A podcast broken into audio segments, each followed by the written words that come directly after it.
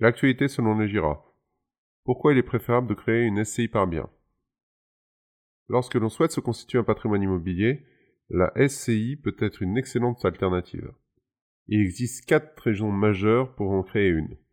La question qui vient instantanément est faut-il créer une SCI englobant la totalité du parc immobilier? Ou alors, vaut-il mieux procéder à la constitution d'une SCI par bien ou typologie de bien? La réponse ne plaira pas aux fanatiques de la simplification, mais découvrez pourquoi il vaut mieux multiplier les SCI plutôt que de créer un seul véhicule qui risque de devenir rapidement complètement incontrôlable. Pour une meilleure maîtrise de la fiscalité. Un des arguments majeurs allant dans le sens de la création de SCI multiples est une meilleure maîtrise de la fiscalité. En fonction du type de bien, que ce soit jouissance, rendement locatif faible, rendement locatif élevé, potentiel de valorisation fort de l'immobilier, ou bien de vos objectifs, stratégie de défiscalisation, perception de revenus complémentaires ou transmission, vous ne devez pas mettre en place la même stratégie, IR ou IRS, et surtout comptable. Il existe toutefois une exception si vous partez sur une gestion d'un parc immobilier uniquement à l'IS comme stratégie fiscale. Le respect de vos objectifs patrimoniaux. L'immobilier répond à plusieurs objectifs patrimoniaux en fonction de la typologie de bien. Par conséquent, tous les biens n'auront pas le même usage ni la même finalité.